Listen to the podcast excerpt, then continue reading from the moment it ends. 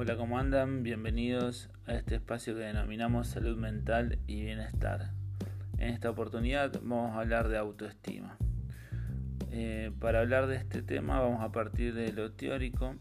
Eh, la autoestima tiene que ver con el aprecio, la consideración que uno tiene de sí mismo.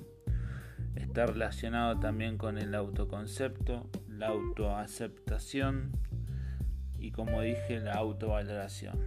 Es decir, la imagen que tenemos de nosotros mismos va a determinar en parte que nuestra autoestima sea alto o sea bajo. En lo personal, creo que durante mucho tiempo de mi vida viví y crecí con una autoestima baja. ¿Por qué? Desde pequeño eh, me sentía inferior a los demás. Tal vez por mi aspecto físico, tal vez porque veía que no tenía las mismas habilidades que los demás relacionados eh, o a lo artístico o a lo, deportivo, por ejemplo. Eh, y la verdad no sé de dónde viene, pero no lo trabajé. Pero bueno, durante mucho tiempo crecí sintiéndome inferior a los demás. Eh, me sentía menos. tenía esa valoración baja de mí mismo, no podía ver mis, eh, mis habilidades o mis capacidades. Creo que si bien eh, tuve una infancia feliz y una adolescencia feliz, en algunos aspectos de mi vida yo me sentía inferior a los demás. Eh, con el correr del tiempo fui revirtiendo eso porque empecé a ver que tal vez tenía otro tipo de capacidades.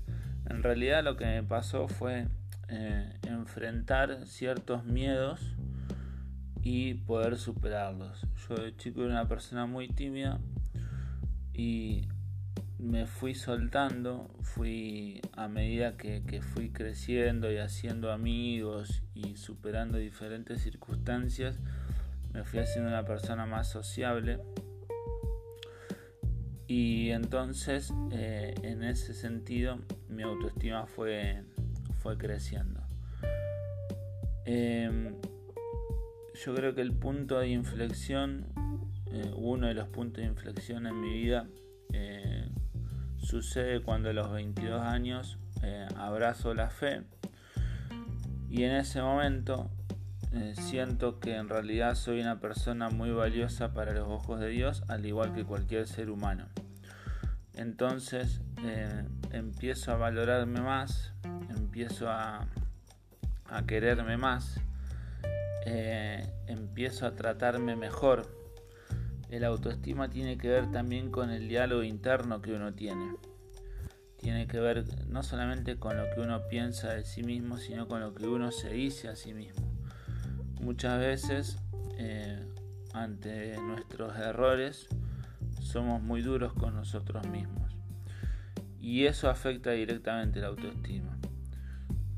Me pasaba, me sigue pasando en algunos momentos en donde me cuesta tolerar la, frustración o, o entender que los errores son parte de la vida y que no son una condena sino que son una lección de vida. Entonces, eh, relacionándolo a la autoestima, eh, lo que uno se dice a sí mismo es como cuando uno eh, tiene una huerta o un jardín o, una planta y la va regando para que crezca. si uno se dice cosas buenas, si uno tiene pensamientos buenos hacia uno mismo, va regando esa autoestima y esa autoestima va creciendo. Y en esto no significa que nos engañemos o nos mintamos a nosotros mismos, sino que seamos sinceros y reconozcamos que las cosas que hacemos bien tienen un mérito propio.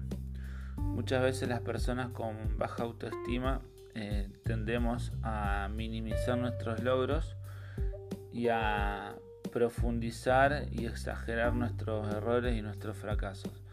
Y en realidad, eh, ya sea cuando eh, tenemos aciertos en nuestra vida, como cuando tenemos errores, siempre hay una, un grado de responsabilidad nuestra y siempre también están las circunstancias, digamos, que, nos llevan a esas situaciones. Eh, en esto estuve leyendo eh, durante estos días, durante este tiempo, estuve escuchando un audiolibro de Walter Rizzo que se llama Enamórate de ti mismo, que lo pueden encontrar acá en Spotify también. Walter Rizzo es un psicólogo clínico eh, y especialista también en, esta materia. Y en este libro habla mucho del autoconcepto, de la autovaloración. Y hay una realidad, si nosotros no nos valoramos a nosotros mismos como corresponde, no podemos pretender que de afuera nos valoren y nos traten bien. Los primeros que tenemos que, que tratarnos bien somos nosotros, a nosotros mismos. Y en esto relaciono con lo que dije anteriormente con el diálogo interno. Todos tenemos un, un relato propio de nuestra vida que vamos haciendo internamente y todos nos vamos diciendo cosas y en este sentido, para mejorar el autoestima, una de las claves es poder eh, elogiarse ante los, los mínimos triunfos que tengamos. No te digo elogiarse delante de los demás, porque lógicamente que no queda bien. Pero en ese diálogo interno, cuando hacemos algo bien, eh, felicitarnos o tratarnos bien. Y cuando hacemos algo mal o cuando cometemos un error, no ser tan duros con nosotros mismos. Muchas veces somos más compasivos con las personas que tenemos al lado que con nosotros mismos.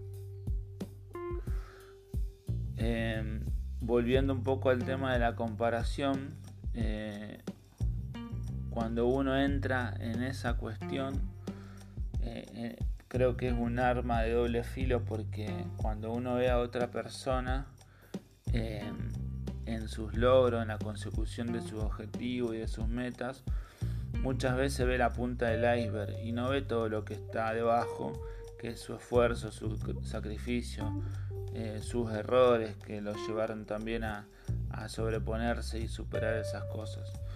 Entonces creo que la, comparación es perjudicial en ese sentido. Creo que uno sí tiene que tener una referencia, tal vez cuando se plantea objetivos, decir, bueno, de, llegar o de, ir superando escalones como, como le sucedió a tal o cual persona, pero digo, no, no podemos comparar la página 1 nuestra de la página 100 de la historia de otra persona. Así que para poder tener un buen autoestima, creo que las claves son tener la autoaceptación de uno mismo, es decir, quererse y aceptarse tal cual uno es, con aciertos y con errores. Poder eh, valorarse, eh, como decía antes, poder em, valorar lo que somos, eh, lo que tenemos, lo que hemos logrado y tener un buen diálogo interno, es decir, no ser tan duros con nosotros al momento de equivocarnos o cometer algún error y sí ser compasivos en este sentido y poder tener em, eh, un buen diálogo que nos, que nos elogie, que nos trate bien en el día a día. Espero que les haya servido. Ante cualquier duda podemos estar en contacto a través de mis redes sociales, en Facebook como Silvio Adrián Solís, en Instagram como Silvio-Imago. Ahí podemos, me puedes dejar algún comentario y ver de qué podemos hablar también en estos podcasts. Muchas gracias, saludos.